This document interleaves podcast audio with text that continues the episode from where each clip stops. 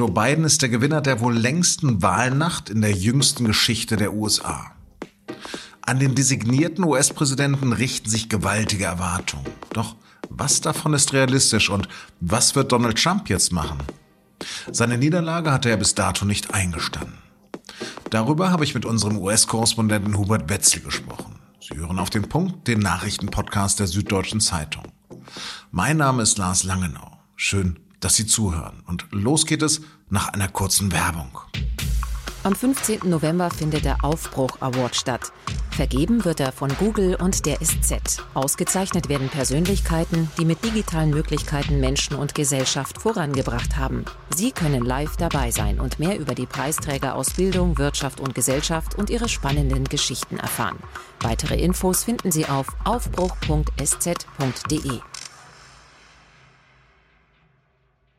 Puh, das war knapp.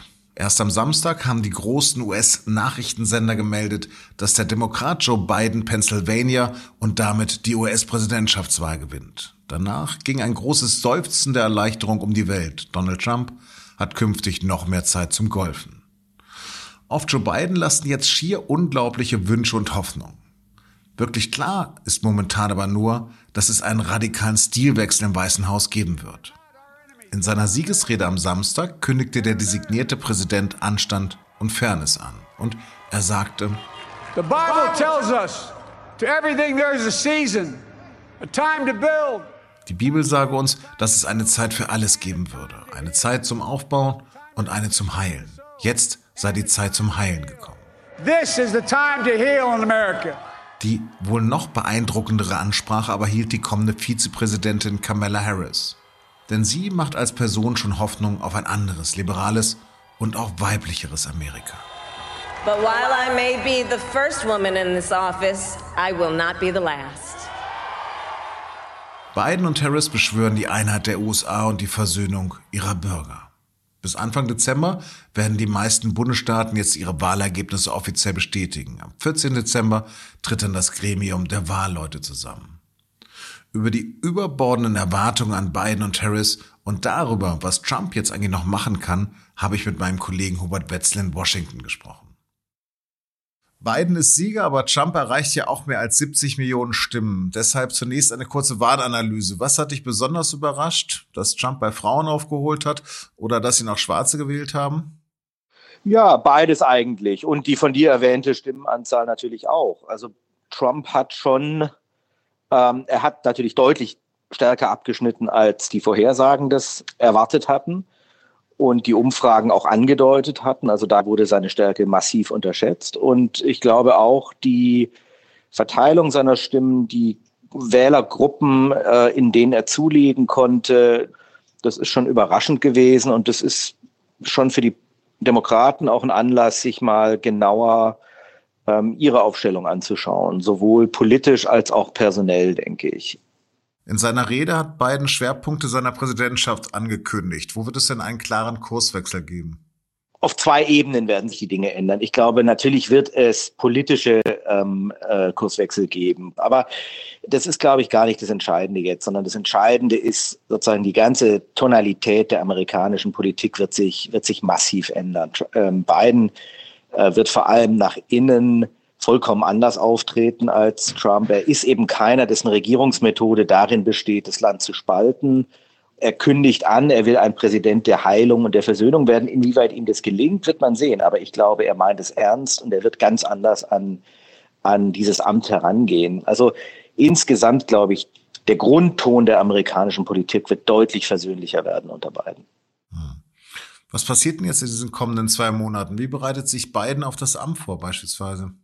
Ja, das ist ein bisschen schwierig. Es gibt da eigentlich einen formellen Prozess, der Transition heißt.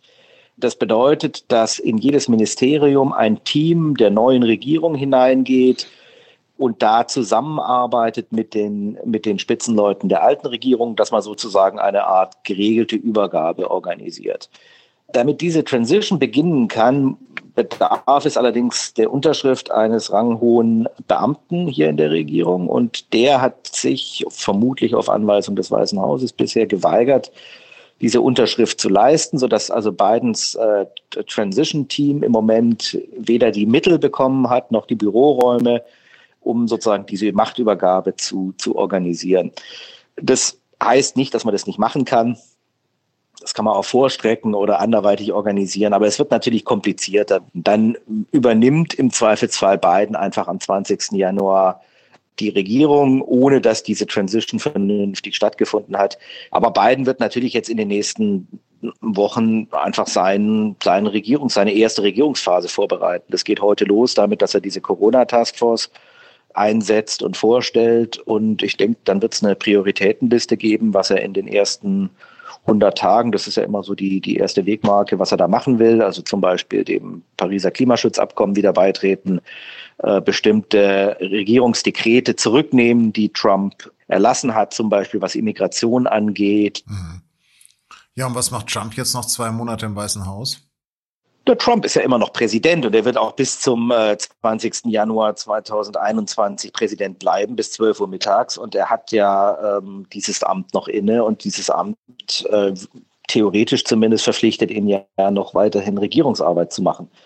Ob er das macht, wird man dann sehen. Ähm, er wird jetzt erstmal, also erstmal hat er Golf gespielt die letzten Tage, dann wird er jetzt, äh, nach allem, was man hört, also versuchen, da noch mit einer Prozessflut dieses Ergebnis zu drehen, was ich für aussichtslos halte, was auch die meisten Leute hier in Washington eigentlich für aussichtslos halten.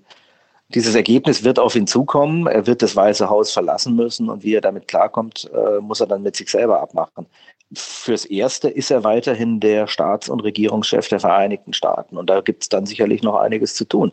Wenn wir jetzt sehen, dass es eventuell noch bis Ende des Jahres oder bis Ende des Monats einen Corona-Impfstoff geben könnte, dann ist es zum Beispiel, liegt es in der, in der Verantwortung des Präsidenten, dass der hier verteilt wird und solche Geschichten. Ja, da kann man also jetzt nicht einfach heimgehen. Wie lange glaubst du denn, werden die Republikaner noch eine Trump-Partei bleiben? ich glaube schon noch eine ganze Weile. Der Trump hat die Partei ja sehr geprägt und es ist eigentlich in der Partei niemand mehr so richtig von Gewicht übrig, der da nicht zumindest zum Teil reingezogen würde. Und die Parteibasis ist ganz klar eine Trump-Basis. Aber das ist natürlich eine, ein Zustand, der sich im Lauf der Jahre abschwächen kann. Also nehmen wir mal an, ähm, es gibt da sozusagen einen Versuch, der, wie soll ich sagen, Selbstreinigung, wenn die Partei versucht äh, zu sagen, also wir erkennen das eventuell als Irrweg an, was Trump da, ähm, da gemacht hat und wir versuchen wieder irgendwie eine etwas weniger bissige ähm, Trump-Partei zu werden. Aber die Chancen, dass das passiert, halte ich für nicht so wahnsinnig hoch. Ich meine, die Republikaner haben als Trump-Partei jetzt so gar nicht so schlecht abgeschnitten bei der Wahl. Ja, sie haben ihre Sitze im Abgeordnetenhaus ausgebaut. Wir werden jetzt mal sehen, wie in Georgia die Senatswahlen ausgehen. Wenn da die zwei Trump-Verbündeten verlieren, dann gibt es natürlich nochmal einen Schub in die Richtung, dass man sich von Trump distanzieren will. Aber wenn die gewinnen, dann ähm, halt also diese Zeit von Trump sicherlich noch, noch etliche Jahre nach, denke ich. Letztendlich wird ja der US-Präsident durch diese ominösen Wahlleute gewählt. Ist es möglich, dass Trump diese Stimmen kaufen könnte? Also es gibt ja die ganze Zeit äh, schon Spekulationen darüber. Es gibt auch, äh, es gab Gerichtsprozesse und Urteile, inwieweit diese Wahlleute sozusagen dem Wahlergebnis in ihrem Bundesstaat verpflichtet sind oder eigentlich nur ihrem Gewissen und im Prinzip wählen können, äh, wen sie wollen. Das ist von Bundesstaat zu Bundesstaat unter, unterschiedlich. Theoretisch, klar, ich meine, Donald Trump ist ein reicher Mann und für Geld bekommt man viel.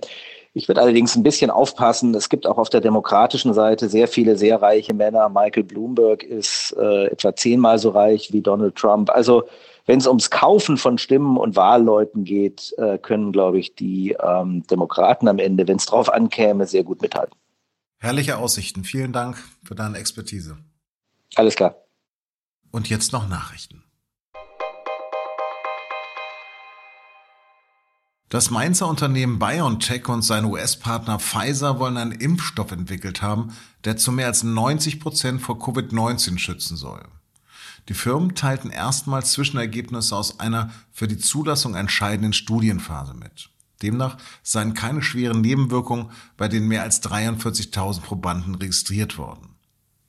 BioNTech und Pfizer wollen schon ab kommender Woche die Zulassung des Impfstoffs bei der US-Arzneimittelbehörde beantragen.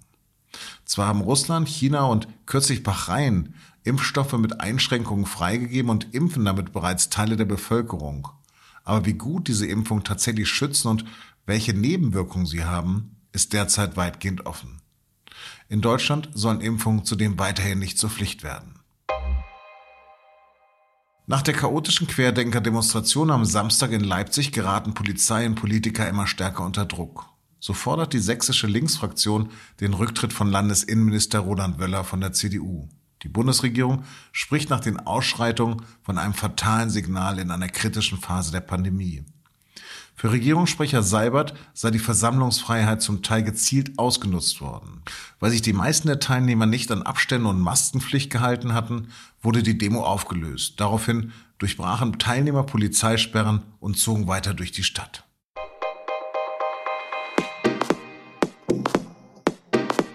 Gerade haben die Bayern ein Spitzenspiel in Dortmund für sich entschieden. Warum der Tabellenführer trotz vollen Terminsplans so stark ist und was sich aus dem Spiel fürs Titelrennen ableiten lässt, darum geht es in der neuen Folge von Und nun zum Sport, unserem Sportpodcast. Und den finden Sie wie alle unsere Podcasts unter sz.de-podcast. Das war auf den Punkt. Redaktionsschluss war 16 Uhr. Danke fürs Zuhören und bleiben Sie uns gewogen.